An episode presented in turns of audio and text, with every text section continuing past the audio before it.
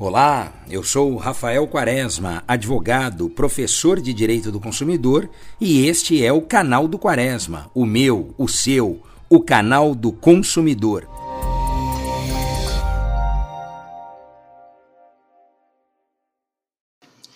Olá pessoal, hoje eu quero falar com vocês sobre um tema que a gente já abordou aqui no início dos nossos podcasts mas que tem novidade sobre o assunto graças a uma medida provisória que saiu do forno semana passada, dia 17 de março.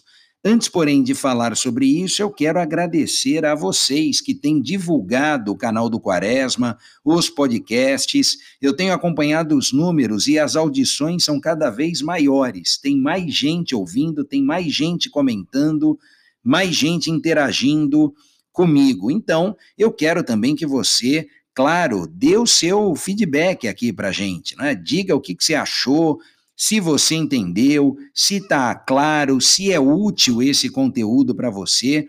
No site do canal do Quaresma tem o e-mail, tem a forma de você manter contato comigo. E eu fico aqui, claro, aguardando essa sua mensagem, esse seu contato comigo. Mas hoje eu quero falar sobre a medida provisória 1036 de 2021, que ressuscitou a Lei Federal 14046 de 24 de agosto de 2020. E aí vocês que estão me ouvindo vão falar, ô Quaresma, mas que lei é essa? Do que trata? É aquela lei que fala dos eventos no período de pandemia. A lei tinha validade até 31 de dezembro de 2020.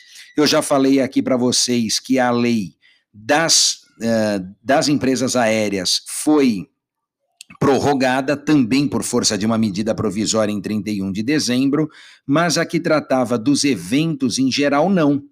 De tal modo que tudo aquilo que a lei estabelecia, em especial o prazo, a prorrogação para a, a prestação do serviço ou a devolução da quantia ao consumidor, tudo aquilo ou nada daquilo tinha mais valor, juridicamente falando, já que a lei vigeu até 31 de dezembro de 2020. Pois bem, falei para vocês que saiu do forno a medida provisória.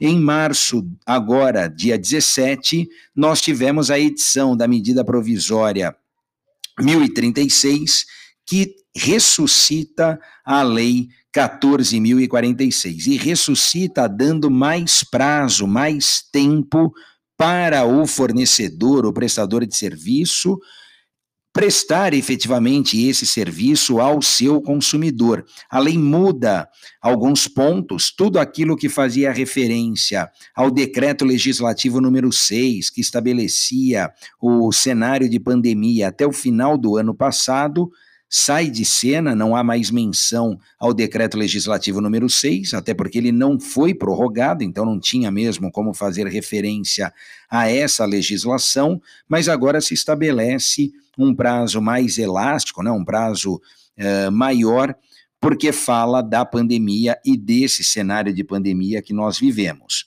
E o que a lei de mais importante menciona é essa prorrogação que valia para 2021 até o final de 2022, ou seja, aqueles 12 meses que começariam a contar no início desse ano e, portanto, iriam até o final de 2021, agora só contarão em 2022 e irão até o final de 2022.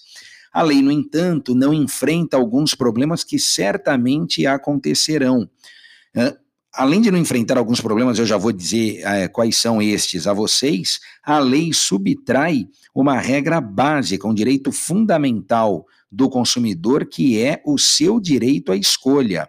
A lei não garante ao consumidor, não permite ao consumidor escolher qual alternativa ele quer, se é a realização do evento em outra data, se é comparecer, participar desse evento em outra data, se é a utilização de créditos, ficar com esse crédito junto àquele prestador de serviço, ou se é receber o valor de volta. Né? Agora a lei fala em eventos de turismo e de cultura, mas numa interpretação mais extensiva, outros eventos, como aniversários, festas, casamentos, acabam né, de forma extensiva sendo incluídos aqui.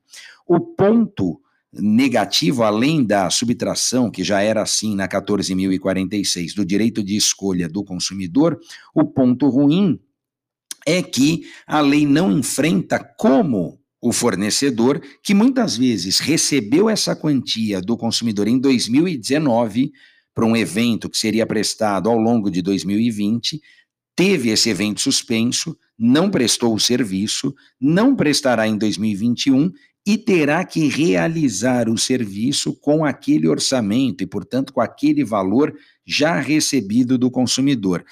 Eu não quero ser o advogado do diabo aqui, mas eu levanto a seguinte colocação para você refletir, você que é consumidor. Será que o prestador, será que o fornecedor conseguirá prestar esse serviço com o valor recebido em 2019 ou 2020 do consumidor? Ou será que está se pavimentando um caminho para a alegação de reequilíbrio econômico-financeiro do contrato? Já pensou? O consumidor teria que arcar com algum custo, com alguma diferença, com algum aditivo nesse contrato? Depois de uma pandemia, é isso que o consumidor terá aqui de resultado? Penso que não, quero crer que não, espero que não, mas é importante ficarmos atentos. Bom, eu vou parando por aqui, mas agradeço demais a atenção de vocês e reforço, divulguem os podcasts, compartilhem o conteúdo. Eu espero que você goste e te espero aqui na próxima no nosso próximo podcast, todas as segundas-feiras, a partir das 7 horas, podcast novinho, inédito, no ar, no canal do Quaresma. Um grande abraço a todos e até lá.